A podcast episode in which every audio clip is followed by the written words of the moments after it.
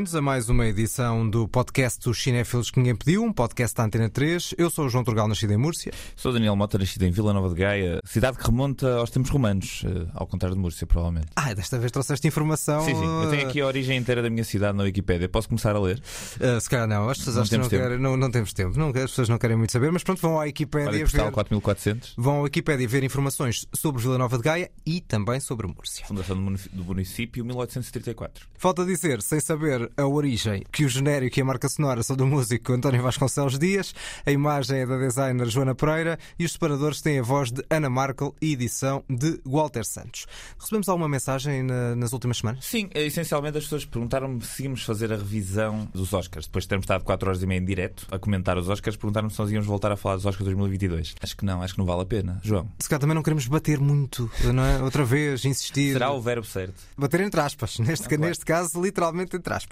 No entanto, vamos relacionar este episódio com a atualidade precisamente dos Oscars, porque voltamos à história dos Oscars, à quinta cerimónia, e ela por acaso está relacionada com a atualidade. O Oscar que ninguém pediu. Pois bem, 2022 assistiu à vitória do Coda e há 90 anos que um filme não ganhava o Oscar de melhor filme com menos de quatro nomeações. Sabia dúvidas que nós tínhamos isto tudo pensado e planificado. Exatamente. Existe uma série de co- coincidências e curiosidades em- a relacionar o Grande Hotel, este vencedor de 1932, com o vencedor de 2022. Ou seja, estamos precisamente, lá está, no vencedor de 1932, que, como já estavas a antecipar, é este. Grand Hotel. People coming, going, nothing ever happened. People coming, going and nothing ever happen é o que diz este cavalheiro sobre o Grande Hotel, que, tal como o Coda, 100% de eficácia nos prémios a que estava nomeado. 100% de eficácia e 100% de eficácia a cumprir o, o que o senhor acabou de dizer. Nothing really happens ne- neste filme. É verdade, não acontece muita coisa. Dizer só que neste caso a eficácia ainda foi mais curta, porque o Coda estava nomeado para três prémios, ganhou os três na cerimónia deste ano. O Grande Hotel, em 1932, na quinta cerimónia dos Oscars, estava apenas nomeado nomeado para um, para melhor filme, melhor filme. e ganhou o melhor Como filme. é, que, como é que é possível existir uma, uma lógica em que um, um filme é apenas nomeado para melhor filme? Ou seja, nenhuma das outras categorias ele tem particular destaque, mas não, é o melhor filme, sem dúvida nenhuma. É, é difícil de imaginar. Era capaz de ser o primeiro dos não nomeados Exatamente. nas categorias todas. Imagina, o que é Eh, que era? Ele só abriam mais um lugar nas categorias e de repente o Grande Hotel já tinha nomeações em tudo. No entanto, houve lugar para ele no melhor filme, que é curioso. o lugar para ele no melhor filme e na vitória não só foi nomeado como ganhou. Como é que é este hotel de Berlim, Daniel Mota? Este hotel de Berlim é bastante característico. Podia ser em Berlim, podia ser eh, em Arroquelas, podia ser em qualquer sítio. Eh, este hotel. Podia ser aonde? Em Roquelas? Arroquelas, sim, uma cidade do Ribatejo. Se não Ah, conheces, não- tens que lá ir, que conheço, é a única cidade para além de Hollywood que eu conheço que tem um letreiro em branco com o nome da cidade ao longe. E de qualquer ponto da cidade consegue-se ler o nome da cidade. Tal e qual como em Hollywood. Tal e qual como Hollywood, um bocadinho mais pequeno. Mandamos aqui um E a produção cinematográfica em Roquelas é inexistente. Mas Mandamos de qualquer um- maneira. Mas mandamos um forte abraço para É uma Roquelas. cidade de boas pessoas. Mas este Grande Hotel é um filme que eu acho que, acima de tudo, na altura, deve ter sido marcante e talvez por isso tenha ganho o Oscar de melhor filme. Porque foi provavelmente o primeiro filme de coleção de estrelas, mais do que necessariamente outra coisa. O filme está cheio de, de- de atores conhecidíssimos da época: a Greta Garbo, os irmãos Barrymore, ah, a própria Joan Crawford, que aqui não seria a maior estrela, mas tem um papel bastante relevante no filme. E acho que é esse o, o grande, o grande chamariz do filme na altura. Não inaugurou um estilo, mas também tinha uma lógica de filme mosaico, que era, lá está, essas personagens que se encontravam ali naquele hotel. Portanto, a lógica de personagens que não tem rigorosamente nada a ver. Temos aqui personagens muito diferentes, como um doente terminal, uma bailarina decadente. Só para dar aqui dois exemplos. finished. I waited, I listened, but the applause did not come. Nothing. I came to Berlin to see a great specialist about that old trouble of mine, you know, Heinrich. He says I haven't long to live. Eu acho que o melhor do filme é a parte do próprio espaço, do, do Sim. próprio hotel, da forma como ele está construído, como está filmado, como tem a lógica Ok, sim, circular isso é com os planos de cima. Apesar de concordar com isso esteticamente, eu acho que em termos narrativos não acrescento, por exemplo, o hotel ser em Berlim, que é um dado que tu disseste Ah, logo no é início, mas indiferente. o hotel podia ser literalmente em qualquer lado. E acho que não existe nenhum compromisso sociopolítico da parte do filme por ser em Berlim ou não ser. Um ano depois eh, já tínhamos o terceiro Reich no poder, mas não há nenhum compromisso do, do filme com isso. E depois as personagens tanto podiam existir ali como podiam existir em outro lado qualquer. Sim, há ali uma lógica até de, de, de cosmopolita. aquilo É um, Sim. ou seja, junta-se ali uma série de, de- pessoas de diferentes culturas, um hotel de charme, Uhum. se calhar já entrar na decadência do final dos anos 20, digamos assim, Sim. pré-segunda guerra. Mas lá está, não há nenhuma característica específica de ser em Berlim, mas eu nem estava a falar propriamente da- do contexto sociopolítico, estava a falar apenas do contexto visual, da lógica de Possibilita, corrupio né? do hotel, exatamente, o corrupio do hotel e de como ele, eu acho que é bem filmado ali. Acho que é, o melhor- é a melhor parte do filme. A narrativa não é muito A interessante. sequência inicial do filme é bastante interessante quando mostra várias pessoas na mesma cabine né, a mandarem mensagens e acaba com esta frase que tu disseste há pouco do People come, people go, nothing ever happens, que depois é repetida no fim do filme quase como uma espécie de uma, de uma moral. O realizador também não, não, reza assim muito mais história, tenho a ideia que ele, o Edmund Golding, tenho a ideia que ele não fez muito mais Mas em tenho, termos de relevância. posso dizer já uma relação também com a cerimónia deste ano dos Oscars. Ok. É porque Edmund Golding fez o Nightmare Alley original. Ah. O filme que teve um remake de Guilherme Del Toro, que estava nomeado, não ganhou nada, foi um dos filmes que não ganhou nada nesta cerimónia dos Oscars, Acho mal. mas tinha, tinha essa relação. Acho também que há, há- há ali um problema com algumas personagens, nomeadamente com a personagem da Greta Garbo, que eh, surge com aquela lógica, vamos lhe chamar, demasiado teatral, de excesso de interpretação que naturalmente ainda era muito desculpável na, na época, mas que tira um bocadinho de, de presença à, à própria personagem. Por acaso aí não me fez tanta confusão porque eu acho que faz parte um bocado da história daquela própria personagem, a forma como ela é apresentada é uma pessoa desencantada com a vida e que tudo lhe correu mal e tu disseste há pouco, é uma bailarina em decadência que está à espera de um estrelato que nunca realmente chegou ou que já chegou e entretanto desapareceu e depois de ser enredada ali numa trama de paixão com um dos irmãos Barrymore. Mas é isso, eu acho, achei o filme leve, não, não acho que seja dos piores filmes que nós falamos até agora das cerimónias dos Oscars, dos vencedores. Acho que tem uma marca e há, e há filmes para trás que não tinham marca rigorosamente nenhuma. Portanto, o Edmund Golding não foi um, um realizador muito famoso, mas tem ali um toque de cineasta. Há ali qualquer coisa. Qualquer coisa na construção, na realização, com as imagens vistas de cima, com a passagem da, da recepção para o elevador, todo esse corrupio, a parte dos telefones. Grand Hotel. Hotel. Mr. Pricing, Uh, will you go up to 166? 166. Hey, wait a minute.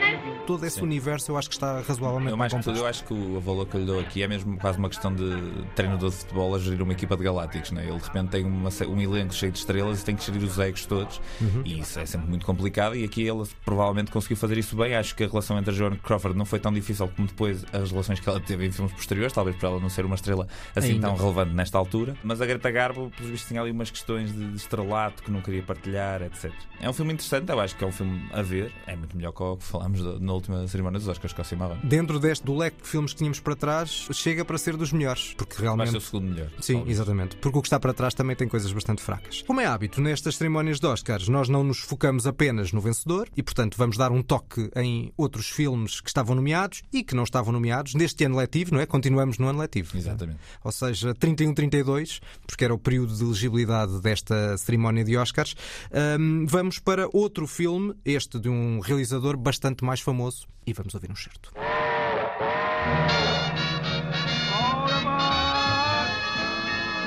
No, madam. I want a ticket to Shanghai. First class, please. Temos um cineasta e temos também uma atriz de grande fulgor. Uma, uma parelha, neste caso, eles, uma Sim, parelha exato. que produziram imensa coisa. Isso mesmo. Este filme é o Shanghai Express, em português o Expresso de Xangai, realizado por Joseph Bowen Sternberg, acho que disse bem o nome. Uhum. E a estrela, neste caso, é a Marlene Dietrich. É curioso porque este foi, foi os meus primeiros filmes, tanto da Greta Garbo como da Marlene Dietrich. Eu ainda não tinha visto nada. E é curioso porque é um, é um excelente contraponto ao Grande Hotel, porque também é um filme que é maioritariamente passado numa única localização, com cast de personagens variado, Mas mais rico. mas muito mais rico a nível narrativo, a nível de personagens e, pá, e ao contrário do, do Grande Hotel que não toma nenhum partido do facto de se passar em Berlim, este filme não se podia passar noutro sítio para o bem e para o mal. Ou seja, nos olhos de hoje em dia, a moralidade apresentada neste filme é, é Enfim, a forma como ele retrata a sociedade chinesa na altura, mas é um filme que é muito mais eh, interessante e muito mais arriscado. E mesmo visualmente também eh, aqueles fumos, as sombras Sim, eh, sim. que nós vamos vendo também tem outro fulgor. E como dizias, também acho que acaba por ter um bocadinho mais essa noção de. Eu não, não diria que o Grande Hotel tem uma noção nula, porque esse lado de decadência também pode estar a dar um fim de, de ciclo rumo à Segunda Guerra. Pode ser interpretado de alguma maneira. E aqui também também tem esse lado, porque tem a guerra civil na China e estamos lá está, já na antecâmara da Segunda Guerra, seria no final desta década, mas portanto já tínhamos a, o Japão a começar, uh, do ponto de vista geopolítico, a ocupar espaços na China e portanto já estará de alguma maneira relacionado, uhum. relacionado com isso. Acha que este filme é, não sendo também um filme que eu Sim. recordo, já, já ouvi há algum tempo, como uma obra-prima, mas consegue captar esse cruzamento das personagens de uma forma mais feliz e narrativamente mais interessante. E que, tal como disseste no início, visualmente é um filme muito mais interessante, não é por acaso que este filme, neste, nesta cerimónia de Oscar, ganhou o Oscar da melhor fotografia Nem mais. para Lee Arms. Há quem diga, a própria Marlene Dietrich diz isso, mas é assim, a relação dela com, com o realizador, com o Von Sternberg, é bastante feliz. Eles fazem muitas colaborações, portanto, ela pode tê-lo beneficiado nesta opinião, mas ela veio dizer depois que a grande parte da fotografia é feita pelo próprio Von Sternberg, ou seja, é direcionada pelo próprio realizador. Há um plano icónico neste filme que até depois é replicado, a forma como a luz incide na cara da Marlene Dietrich de cima. Neste filme é replicado depois, mais tarde, noutros filmes que a Marlene Dietrich fez com o próprio Von Sternberg. E ela dizia que mais ninguém a conseguia filmar daquela maneira, mais ninguém a conseguia pôr tão bonita como este realizador.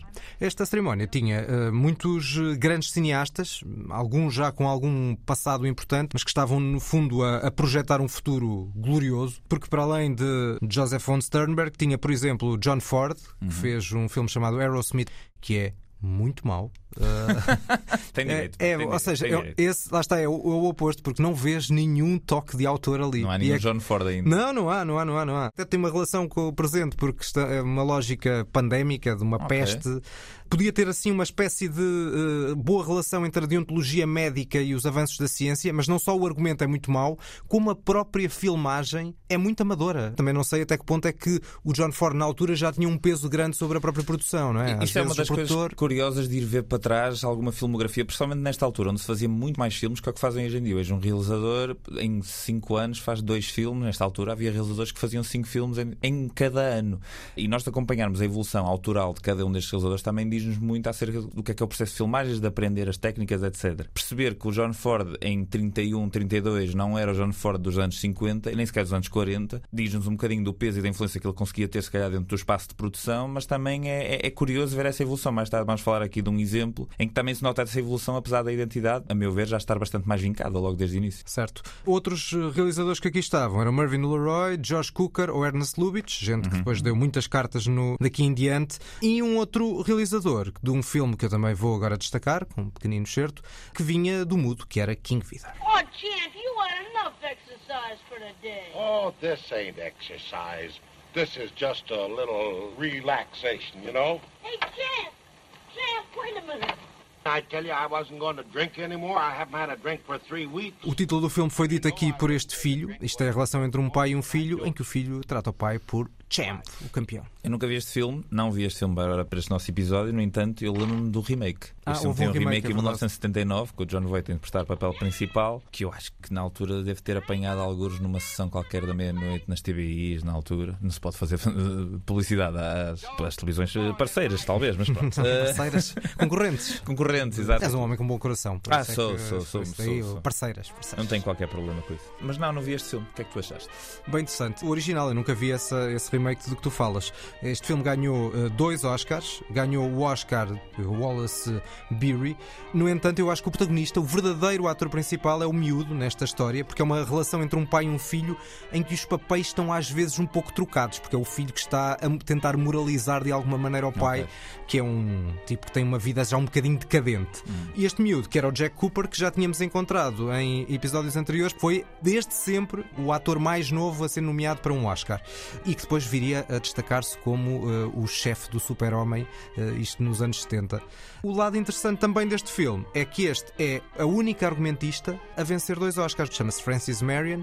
Ganhou dois Oscars por argumento com temas que nós à partida não imaginaríamos escritos por uma mulher dos anos 30 com um, um espírito machista que ainda existiria na época, certamente, e que ainda se propaga no, no, nos tempos atuais. Apesar de tudo, nesta altura existiam bastantes mulheres argumentistas, ou seja, não era uma posição onde houvesse, se calhar, tanto machismo como noutras tantas posições. Ou seja, realizadoras aqui nem sei se existiriam. Curiosamente, na realização também havia muitas mulheres nos primórdios, mas depois foram abafadas pelos Ok. homens quando o cinema começou a, a ser um fenómeno de sucesso. Ah, não, ok. e ainda antes, quando começou a ser um, um fenómeno de maior sucesso.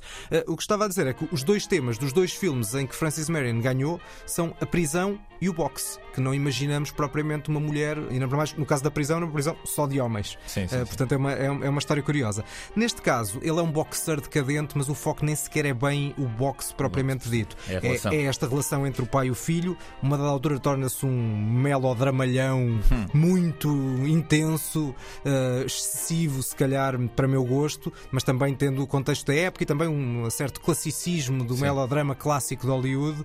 Perdoa-se isso e acho que é um filme que vale muito. E, e o miúdo era um muito forte. Foi sempre a perder talento, não é? Porque quando chegou a adulto, só pois- temos o registro do, do super-homem, pouco mais. Sim, também há muitos miúdos que têm uma marca forte quando são garotos e depois não conseguem preservá-lo ao longo do, ao longo do tempo. Exato. Pronto, foi o destaque também ao, ao campeão, este filme de King Vidor. E para fechar ainda esta parte dos Oscars, propriamente dita, esta foi a primeira cerimónia a contar com Oscars para curtas-metragens e venceu um crónico famoso até aos dias de hoje.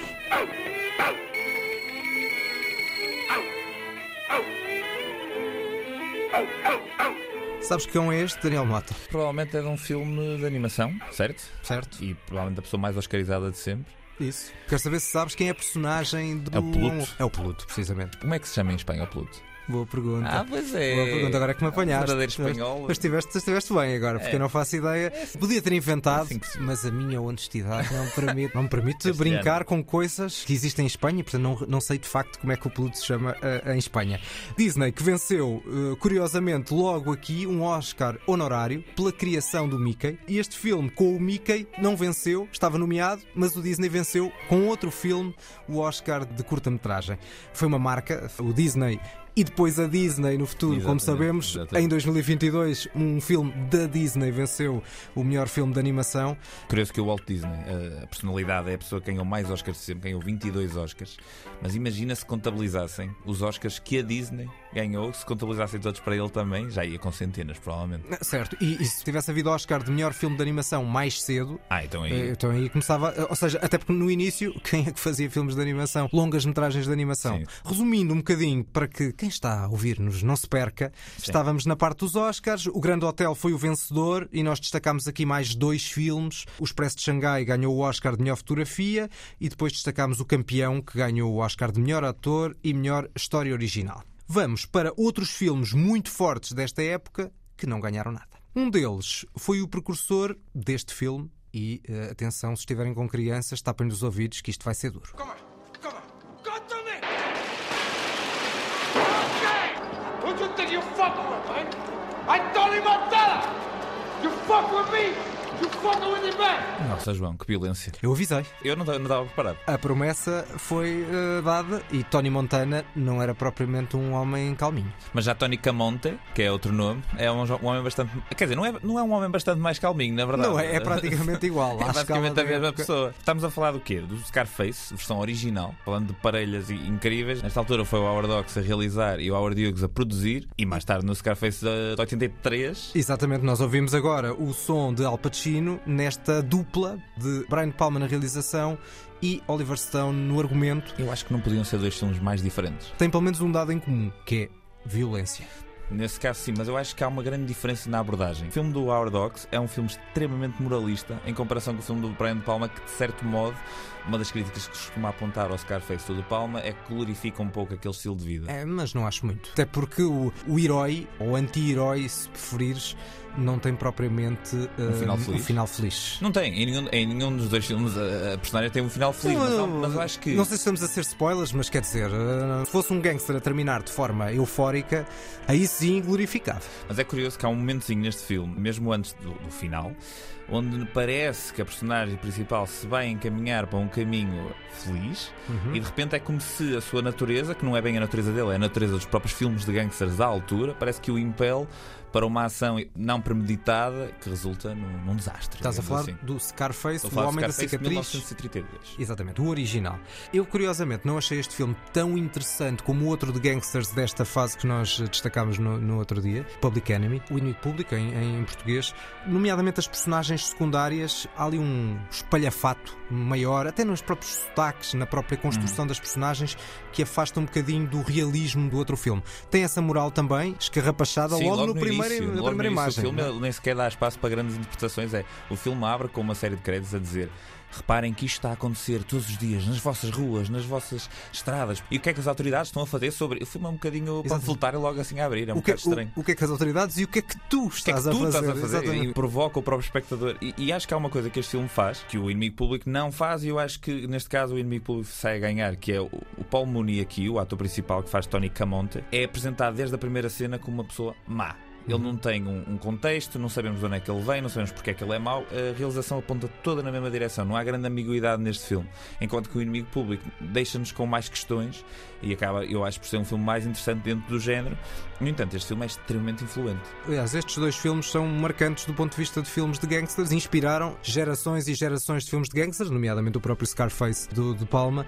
Uma das coisas mais interessantes do filme é também para fugir a uma lógica de violência, a forma como às vezes são mostradas algumas cenas de, de crime, correndo a sombras, a, a cenários secundários. Eu acho que há uma das cenas de assassinato mais interessantes que eu vi desta altura, que é quando a personagem de Boris Karloff é morto, uh, ele está a jogar bowling e a câmara basicamente faz uma panorâmica dele para uh, o trajeto da sua bola. Ouvimos fora do, de campo o tiro a ser dado, a bola atinge os pinos e vemos o último pino ali a balançar até cair.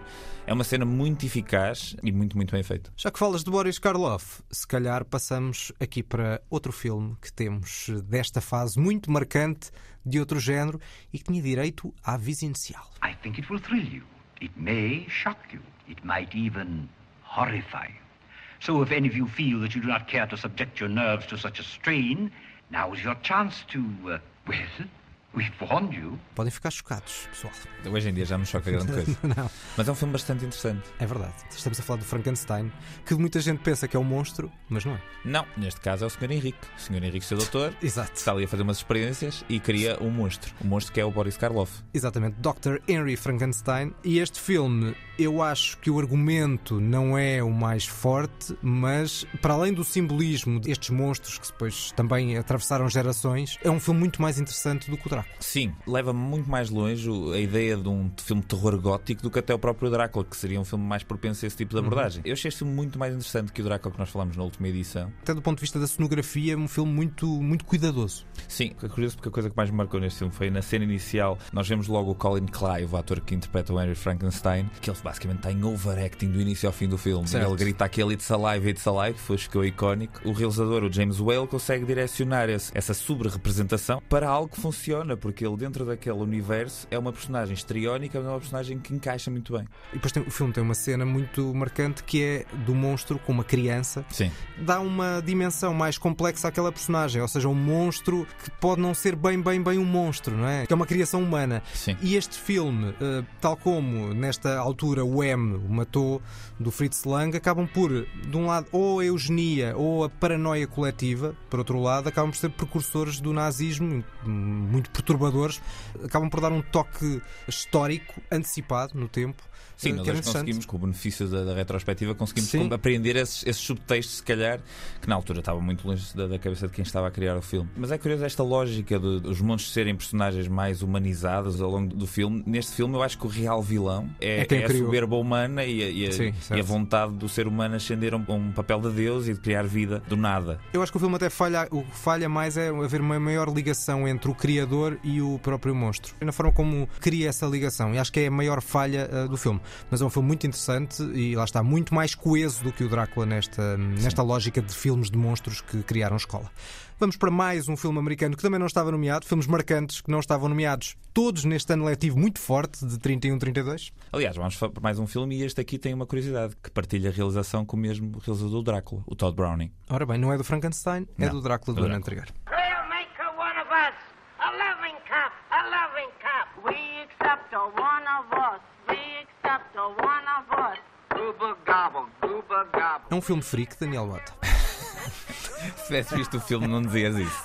O filme chama-se Freaks. Em português recebeu o título A Parada de Monstros, que é um título horrível, se souberem sobre o que é que o filme é. Passa-se num circo. Nós somos introduzidos a uma série de personagens que aqui são nomeados de freaks. Porquê? Porque todos eles têm alguma deformação. Temos microcefalias, temos pessoas sem membros superiores, temos uma pessoa que é só um tronco e uma cabeça, temos anões. E basicamente o Todd Browning reuniu eh, esta série de. Eu, eu, eu costumo chamar-lhes freaks porque acho que é um nome horroroso e então em português monstros, longe de, de ser isso que eles são, muito menos neste filme.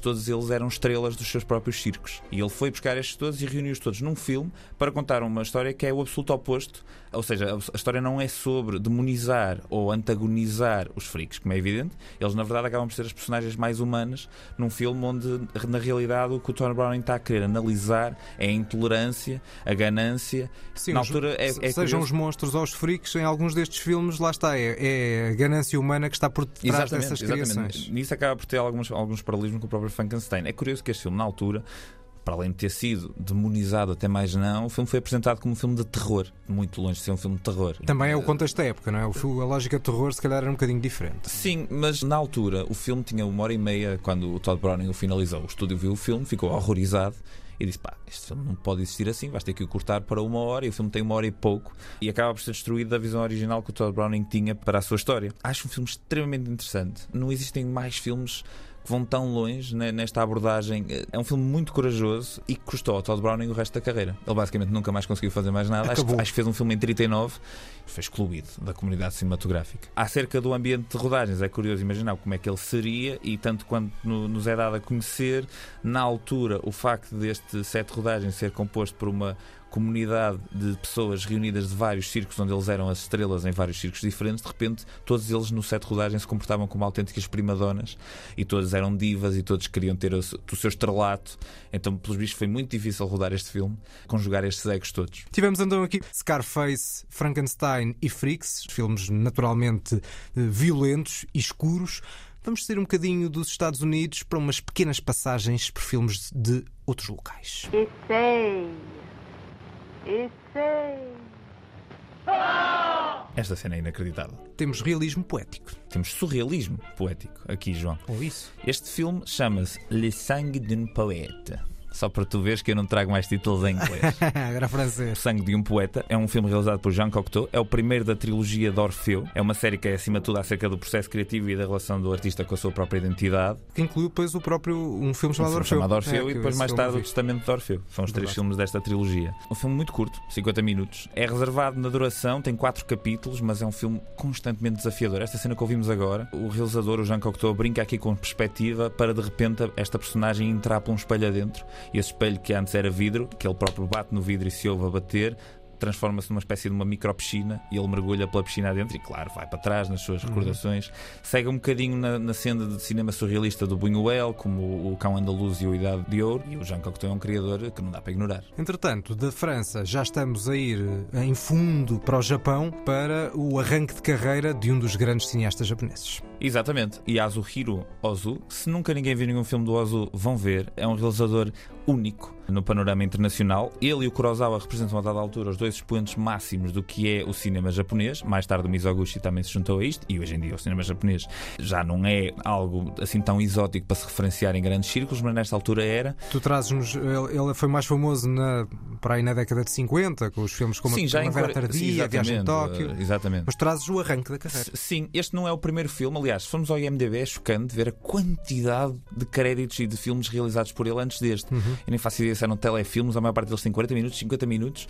Este acho que foi o terceiro ou quarto filme com mais de uma hora que eu vi referenciado no IMDb. Este filme tem uma hora e meia, mais coisa menos coisa. É um filme ainda mudo, chama-se Meninos de Tóquio. O filme depois deu origem a um remake feito pelo próprio Ozu, chamado Bom Dia. Estão os miúdos com uma, uma guerra para não falar. Um pacto de silêncio. Um pacto de silêncio e Exatamente. depois falam com, com outras partes. As marcas visuais do Ozu, e é, e é isto que nos traz um pouco aquilo que estávamos a falar há bocado do John Ford, ainda não estavam tão evidentes como estavam mais tarde em- Uhum. noutros filmes.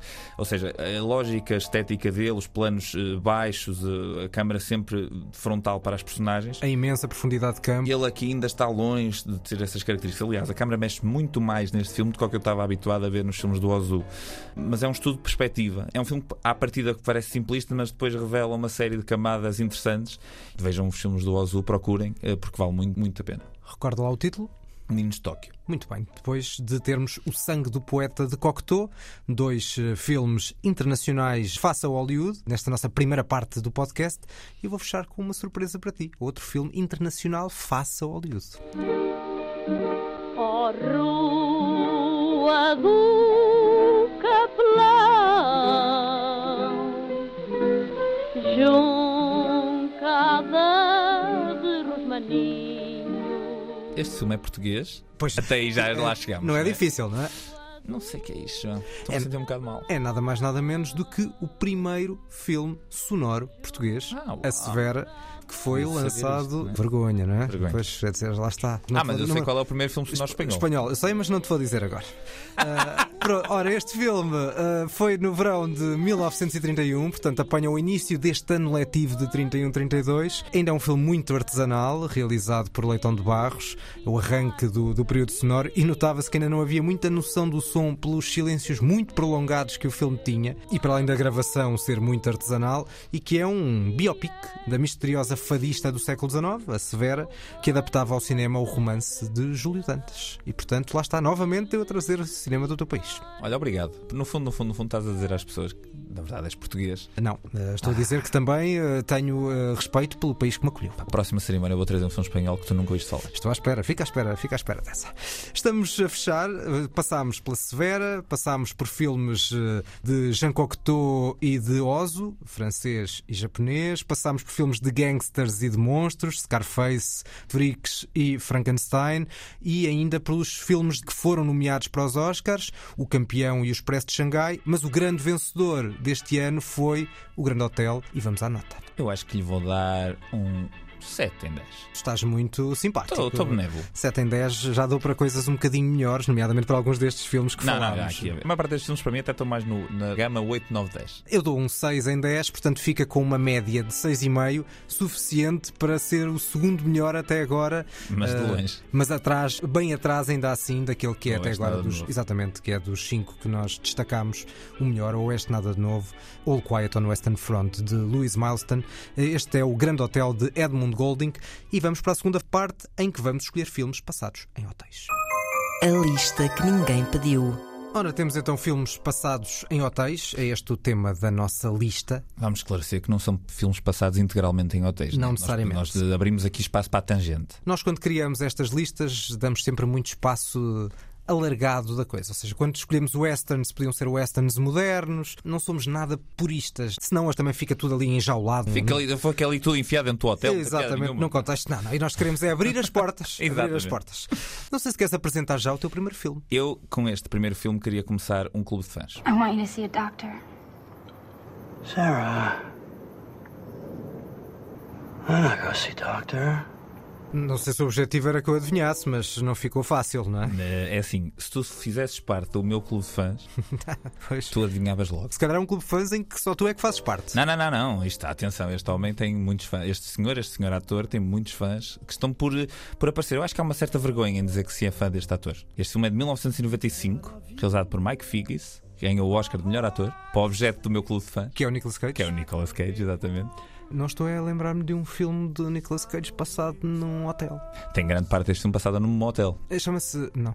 É morrer em Las Vegas. Ah, eu nunca vi, nunca vi. Tal como eu disse no início, eu queria começar aqui um clube de fãs, que é o clube de amor pelo Nicolas Cage. Os amantes de Cage, não de Cage. Este homem é completamente louco. É um ator que nunca dá para ficar indiferente. Muitos filmes que ele fez são maus, mas nunca dá muito para ignorar que o Nicolas Cage existe. Uhum. É um ator como não existem muitos. Partilho completamente essa tua injustiça, porque às vezes quase que se parodia o Nicolas Cage como se fosse uma espécie de Ben Affleck uns anos antes. e não tem nada a ver. Nada a ver, não nada, tem a, ver. nada a ver. Ele arrisca. Ele arrisca muito. Exatamente. Às vezes arrisca mal. Certo. Eh, E, e sugiro a pesquisarem as vezes que ele arrisca mal, porque continua a ter muita piada. Neste caso, temos o filme em que o Nicolas Cage ganhou o Oscar de melhor ator, que o nosso objeto de fascínio e amor, o Nicolas, leva o filme à frente com a sua loucura e descontrole, faz de um alcoólico chamado Ben Sanderson, que em Las Vegas vai entrando numa espiral de decadência e vai se perdendo gradualmente ao longo do filme. Ele vai para Las Vegas para morrer lá, Exatamente. não é? Ou seja, é mesmo um objetivo pré-definido. Exatamente. À parte disto, também temos uma, uma Elizabeth Shue que funciona como um perfeito contraponto que ouvimos aqui no shirt para a loucura e liberdade que o Nicolas Cage traz ao papel. É um filme interessante e é um filme a ver que eu acho que é mais ou menos esquecido. Tu próprio também acabaste de confessar que não o viste. E para o meu clube de fãs dos amantes de Cage é preciso ver este filme o mais rápido possível. Eu nem tenho memória se não o vi ou se o vi e realmente já não, não o recordo bem, porque posso tê-lo visto já há muitos, muitos anos e ainda relativamente novo e portanto não me lembrar muito dele. É curioso porque o filme existe num espaço eh, entre uma espécie de sonho e pesadelo. É um filme muito, enfim, num estado eh, como se o próprio filme também estivesse embriagado, como a própria personagem. É um filme interessante, mesmo do ponto de vista formal, mas acima de tudo é pelo Nicolas Cage a ganhar um Oscar. Muito bem. Este é um filme ainda relativamente desconhecido, de uma certa maneira. A minha primeira escolha é o oposto disso. Eu tentei fugir ao, ao óbvio, mas acabei por não conseguir fazê-lo. E vou caracterizar os meus três hotéis com uma palavra. Este é um hotel solitário. Come and play with us, Danny. Forever and ever and ever.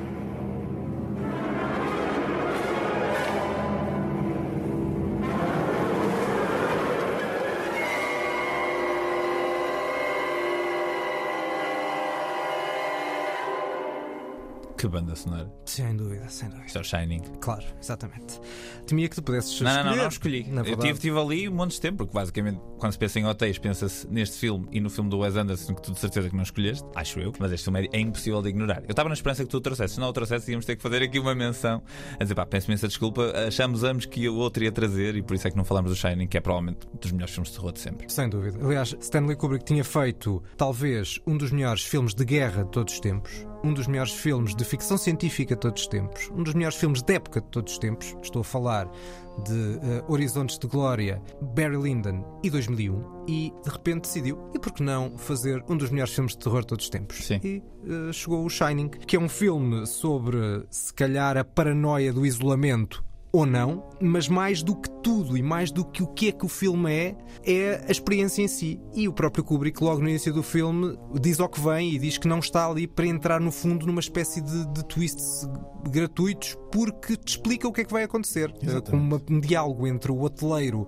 e o, em inglês, caretaker, a pessoa que vai tomar conta do hotel durante o, o inverno, que é interpretada pelo Jack Nicholson. É uma família, eh, um casal e um miúdo que vão passar uma temporada, cinco meses, para um hotel abandonado, para no fundo tomar conta dele, assegurar a manutenção deste, deste hotel, para quem não sabe, embora a história seja francamente conhecida, e toda a construção do filme, nomeadamente, eu acho que é capaz de ser, não sei se concordas, talvez o filme com a melhor cenografia de todos os tempos. É um, um dos, vai, é sempre difícil dizer que é, é o. impossível dizer que é o melhor.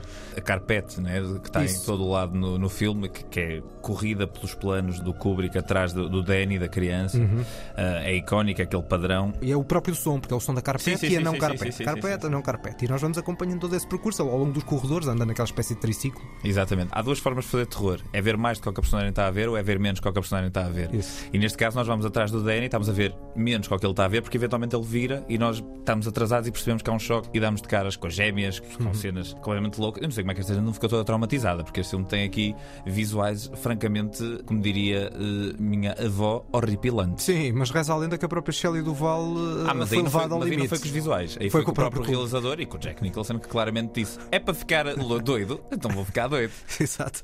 Mas o Jack Nicholson era a estrela, toda a gente conhece o, o Shining por ele, mas eu tenho dificuldade em imaginar que o filme pudesse ter três atores: o pai, o Jack Nicholson, o miúdo, o Danny Lloyd e a atriz a Shelley Duval que fossem mais fortes a desempenhar Sim. aquelas três personagens. É impressionante. Mas é que mesmo as personagens secundárias, há a personagem interpreta- interpretada pelo Scatman Crothers, Uhum. que é escolhido de uma forma perfeita porque fisicamente ele já não é exatamente normal. Então há Certo. ali uma série de coisas, a voz, a forma como a cara dele que se coloca, etc. O filme coloca-te logo num estado de inquietude. O filme é soberbo. Também já sabes ao que vais, não é? Mas aquelas primeiras imagens com as montanhas Ah, vistas sim, de sim, cima, sim, com a estrada com sinuosa e claramente que vais para um ponto eh, completamente isolado do mundo, é muito forte. Todos os elogios são poucos, quer para este, quer para qualquer outro filme do Kubrick. A próxima vez que virem este filme, notem numa coisa: este hotel não faz sentido. Montes de vezes nós vemos as personagens a virar à esquerda e na cena anterior tínhamos percebido que e a ver uma parede. Outras vezes vemos a personagem a abrir a porta para cá, o plano corta para dentro dessa sala e a porta está a abrir para lá. O Kubrick é altamente obcecado pela perfeição e pelos detalhes. Isto nunca seria algo que ele faria de forma casual, não são erros. Isto são coisas que ele pensou para introduzir no espectador uma sensação de constante falta de equilíbrio. O labirinto que nós temos uma maqueta dada altura no, Não, é própria- no filme é vai visão. mudando. É a própria visão das personagens que começa a ser um bocadinho distorcida Claro. da realidade conforme entra naquela lógica de isolamento.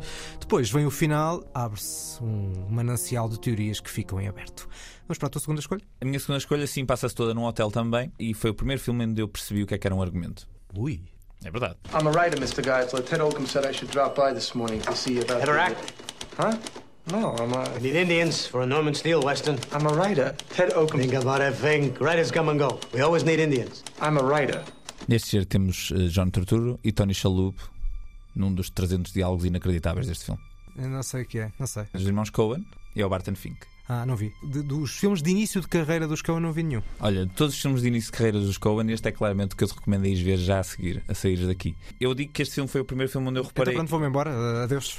Sim, não, é que vai ver o filme, eu, eu consigo falar, fazemos já um comentário ao vivo para os nossos ouvintes depois irem ouvir enquanto estão a ver o filme. Adorava fazer isso. Porquê é que eu digo que este foi o primeiro filme onde eu percebi o que é que era um argumento? Eu já tinha visto outros filmes dos Coen, comecei a tentar descobrir filmes deles, porque na altura eles tinham ganho o Oscar e fui atrás. Vi o Fargo, achei um filme interessante, mas na altura não, não me bateu como hoje em dia me bate, né? Não o percebi Uhum. como hoje em dia o percebo. Mas este filme impressionou-me logo desde o início. O ritmo dos diálogos, a forma como toda a cena está encenada.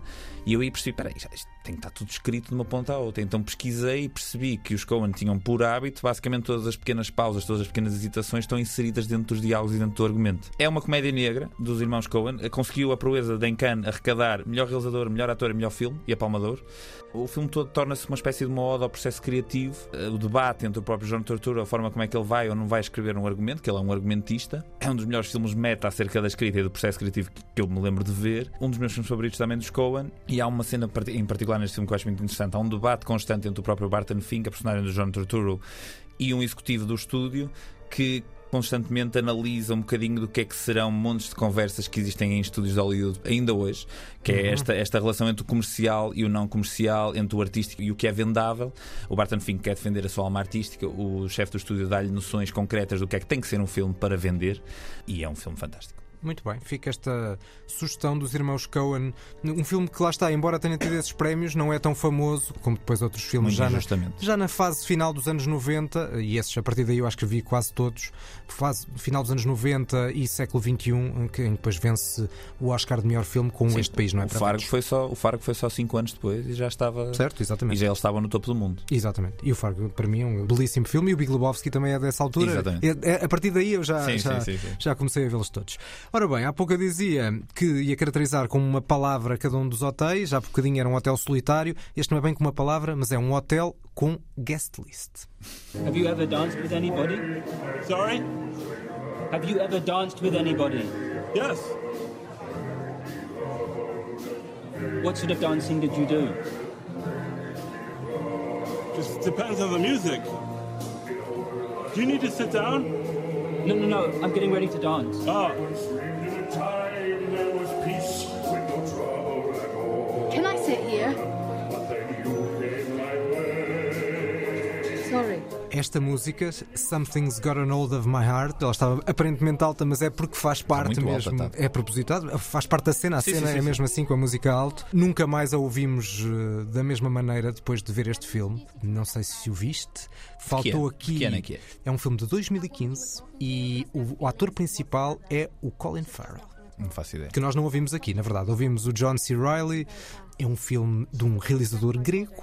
Ah, é o Lagosta. É, o ah. Lagosta, precisamente. É isso mesmo. É muito fixe. E também tem uma proximidade com o Kubrick. Que é, É, o rigor geométrico. A abordagem estética, sim, sim. Sim, sim, e a, a claustrofobia gigantesca que o Lantimos, Yorgos Lantimos, cria neste hotel, que na verdade não é bem um hotel e também não é bem um hotel com guest list, como eu estava a dizer, porque é um convite à força. Ahm, porque é uma, uma distopia sobre um futuro que não admite solteiros, em que as pessoas vão no fundo para um hotel hotel para tentarem acasalar, e é mesmo assim porque isto é, é à força. É à força. Ou seja, a ideia de que não, as pessoas não podem ser solteiras, têm que arranjar uma, uma cara metade. Se não arranjarem uma cara a metade no espaço de umas semanas que estão ali naquele hotel, são transformadas num animal. Lá está. O filme chama-se Lagosta. Parece-me parece justo.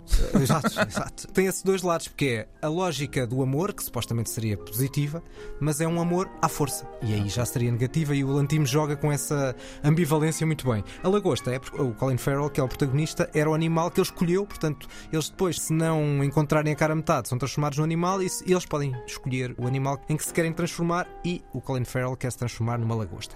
É um filme entre o thriller bizarro e uma ficção científica razoavelmente próxima de nós. Daquela que eu gosto, não sou fã. da- Sim, sim. Daquelas, daquelas Esta é galáxias. ficção científica. Exatamente, daquelas galáxias lá, lá longe, não é? Essas coisas lá Lá longe. longe. Essas coisas lá longe. Oh, lá não- longe. Não aprecio. Mas, no fundo, também sobre as convenções sociais, sobre o falso conservadorismo, que também está muito aqui presente, o controle absoluto. É, há ali um lado de 1984, de lógica distópica daquele hotel.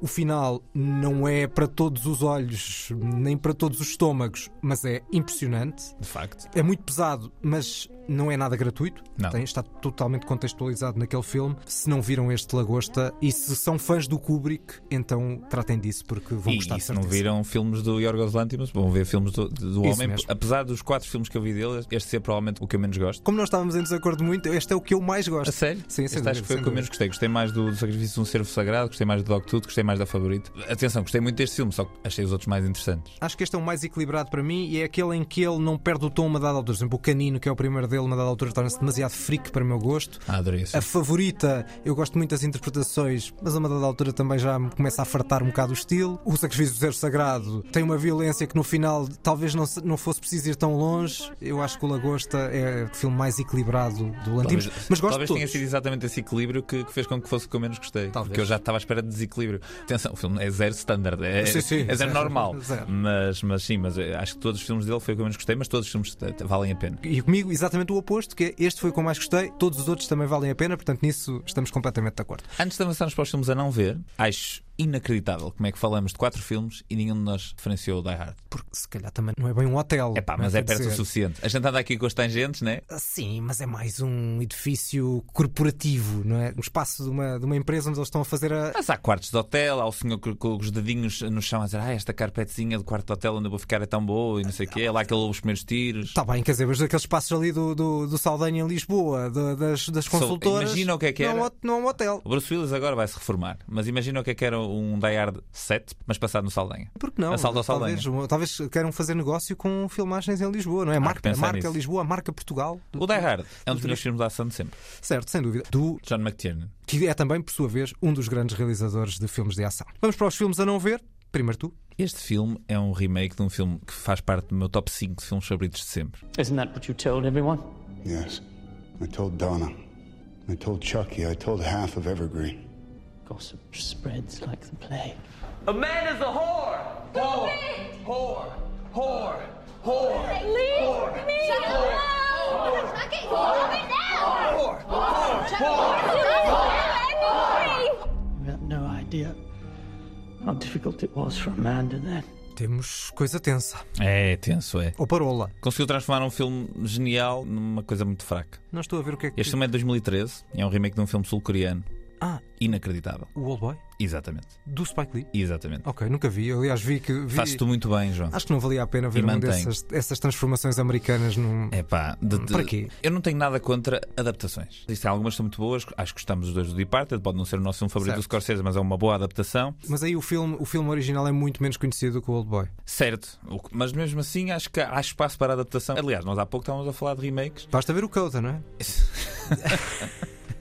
Ah, estávamos a tentar passar ao lado. Mas pronto, nós estávamos a falar do que interessa acerca dos Oscars. O Old Boy do Spike Lee não me merece muitas palavras. Basicamente, eu falo do Old Boy do Spike Lee para vos pedir para irem ver o Old Boy do Shanwook Park, que é, sei lá quantas vezes melhor, é um dos meus filmes favoritos de sempre. Este Old Boy troca a personagem principal pelo Josh Brolin, o vilão pelo Charlton Copley, e eram eles que estávamos a ver nesta cena muito fraquinha, a banda sonora original que é brilhante é trocada por uma oleosada fraca. O filme dá umas voltas ali a uns elementos narrativos. Tem uma cena em particular que antecede este bocadinho que nós ouvimos que é francamente má. É estranho o Spike Lee fazer este filme. Eu, Muito estranho. eu tenho muito, muito respeito pelo Spike Lee como autor. Não sei muito bem o que é que ele queria fazer aqui. Não há sequer nenhuma das narrativas comuns do próprio Spike Lee, nem no original, nem neste, neste remake. É um filme francamente ignorável que eu acho que toda a gente que o fez espera que desapareça. E se calhar muita gente foi vê-lo por ser o Spike Lee. Ou, seja, ou por ser o Old Boy. Exatamente. Imagina, ok, vamos ver aqui uma versão nova. Também não sei muito bem quem é que estava à espera que houvesse uma versão que pudesse superar o que o original fez. Gosto ou não do filme, é um filme que, se não se gostou, não vai ser agora uma versão nova daquela história que é bastante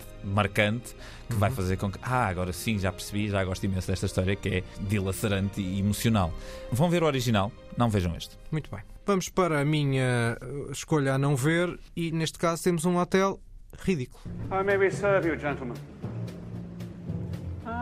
Inspector Hank. By order of the Commissioner of Police, Subroca Province, I hereby place you under arrest for the murder of Madame Celine Villeneuve de Goffin Taxis. I knew there was something fishy. We never got the cause of death. She's been murdered. And you think I did it?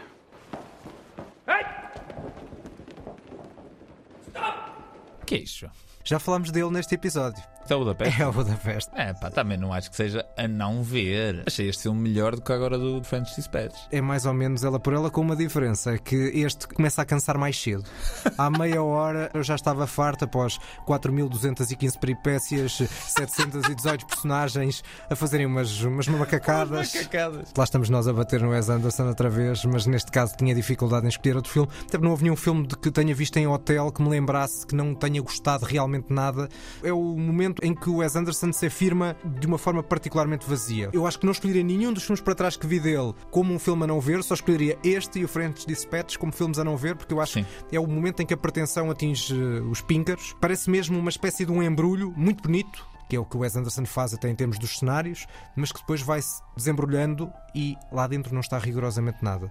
É o que eu considero acerca desta construção deste hotel. Sim, eu não sei se eu, neste caso, lá está, eu acho que o French Dispatch é um filme que a mim me deixou menos eh, recordações e menos marca, porque acho que não tem. Marca sei- também não deixou nenhuma para mim. Sim, claro, mas o que eu quero dizer é que eu acho que este filme, apesar de tudo, tem um bocadinho mais a dizer, e pelo menos entreteve-me muito mais do que o Francis Dispatch, que eu estava ansioso que acabasse. Estamos a comparar dois filmes tardios de, de- de- Uhum. de um realizador que, como nós já comentámos no episódio do Francis Dispatch, chegou à sua, enfim, chegou um bocado ao, culminar do que é que seria um estilo e neste momento está a abandonar, na nossa opinião, o que seria um- uma pureza e uma- um interesse narrativo Uhum. em detrimento de, enfim, de primor estético. Não, Por alguma diga- razão, o Francis Dispatch não teve uma única nomeação aos Oscars É e, e- e acho que ninguém pode dizer que não existe direção de arte. Existe direção de arte, mas nem os Oscars acharam que valia a pena Só que, já estava, premiar. só que já estava na lógica padrão do Wes Anderson Exato. e, portanto, se é padrão, já não vale a pena voltar Sim. a ser, a ser nomeada. Mas só dizer que até no meio entre estes dois filmes que eu não gostei rigorosamente nada, houve provavelmente o filme que eu mais gostei do Wes Anderson, de animação, que é o Ilha dos Cães. Ok. Portanto, é, é relativo, é relativo a lógica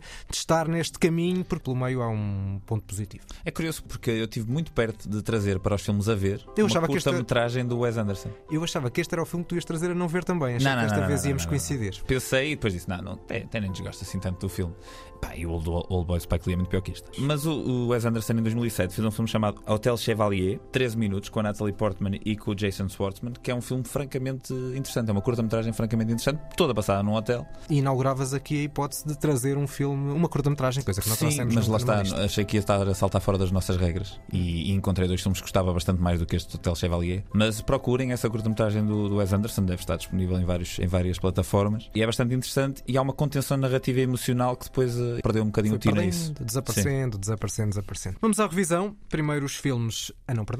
Os meus filmes a não perder são Living Las Vegas, Morrer em Las Vegas, de Mike Figgis, de 1995, e Barton Fink, dos irmãos Coen, de 1991.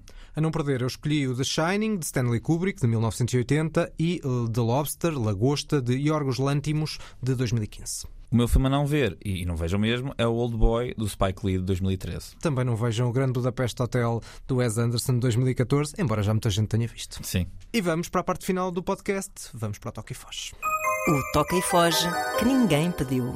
Como tem sido o hábito, temos duas notas cada um. Começas tu. Começo eu e continuo a alimentar o nosso clube de fãs amantes de queijo. Esta semana vi um filme que, dentre todos os filmes que foram esquecidos para os Oscars, eu acho que foi um filme que podia ter sido mais referenciado e mais falado. O filme chama-se Pig. Com o próprio Nicolas Cage, realizado por Michael Sarnowski. Fez parte de algumas listas do ano, pelo menos. Sim, é um filme muito interessante, muito contido, sobre, é quase uma espécie de John Wick, mas de, do mundo da culinária, sem ser um filme de ação. É um filme passado muito mais numa zona sensorial. E ao contrário de alguns filmes que vi do ano passado que tomam esta abordagem pesarosa e lenta, como por exemplo um filme que é o First Cow, não sei Hum. se tu viste. Partilho completamente do, do teu ceticismo. Há, há esta, este espaço que às vezes se deixa nos filmes que muitas pessoas interpretam como profundidade e que às vezes é mesmo só isso, falta de, de ideias e de conteúdo.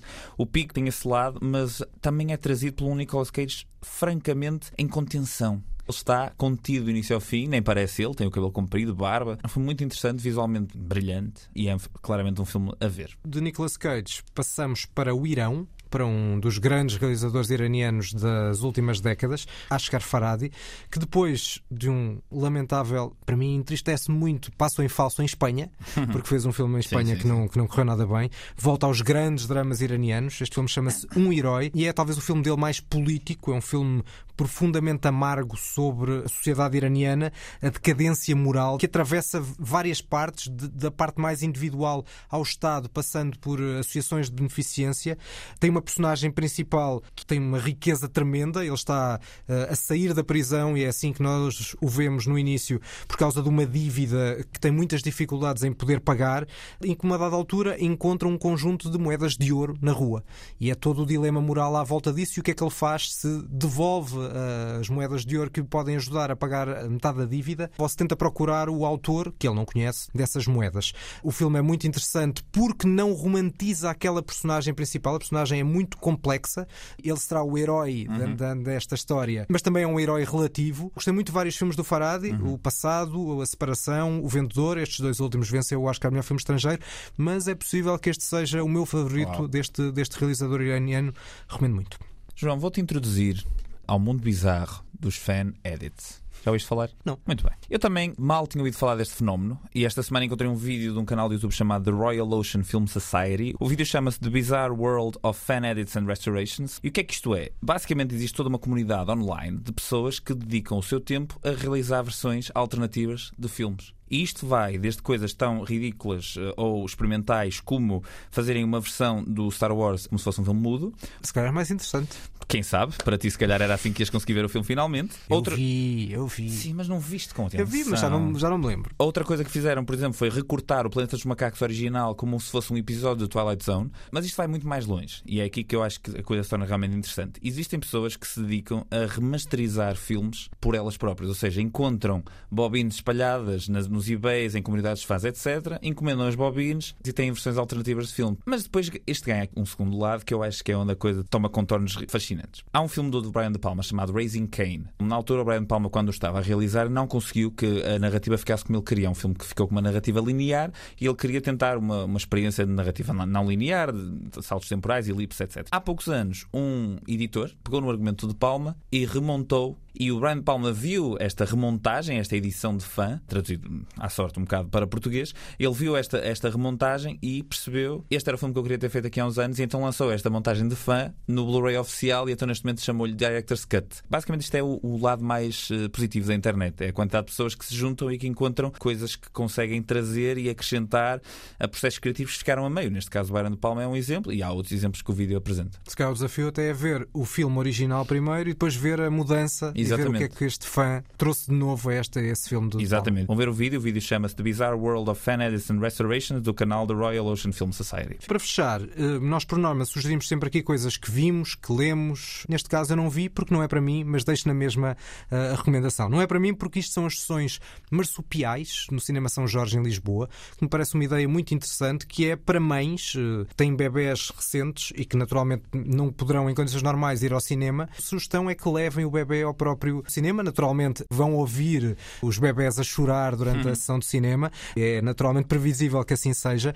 No entanto, tiveram uma, uma sessão curiosa com um filme curioso, porque é um filme Mães Paralelas, do Pedro Ah. Almodóvar, que tem, digamos, uma tragédia maternal e que me pareceu uma, uma opção assim um bocadinho sinistra.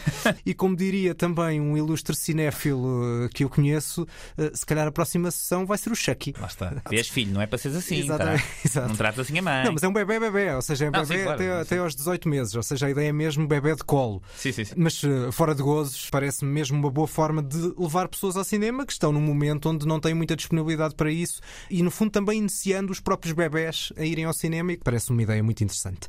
São as despedidas deste hum, 16 episódio do podcast dos cinéfilos que ninguém pediu. Sigam-nos no Facebook, Instagram, deste podcast da Antena 3, as páginas Os Cinéfilos que ninguém pediu e enviem-nos mensagens, não é assim, Daniel Mota? É verdade. Eh, e eh, acerca deste clube de fãs do Nicolas Cage, se quiserem fazer parte deste clube, podemos começar um movimento online, os amantes de Cage.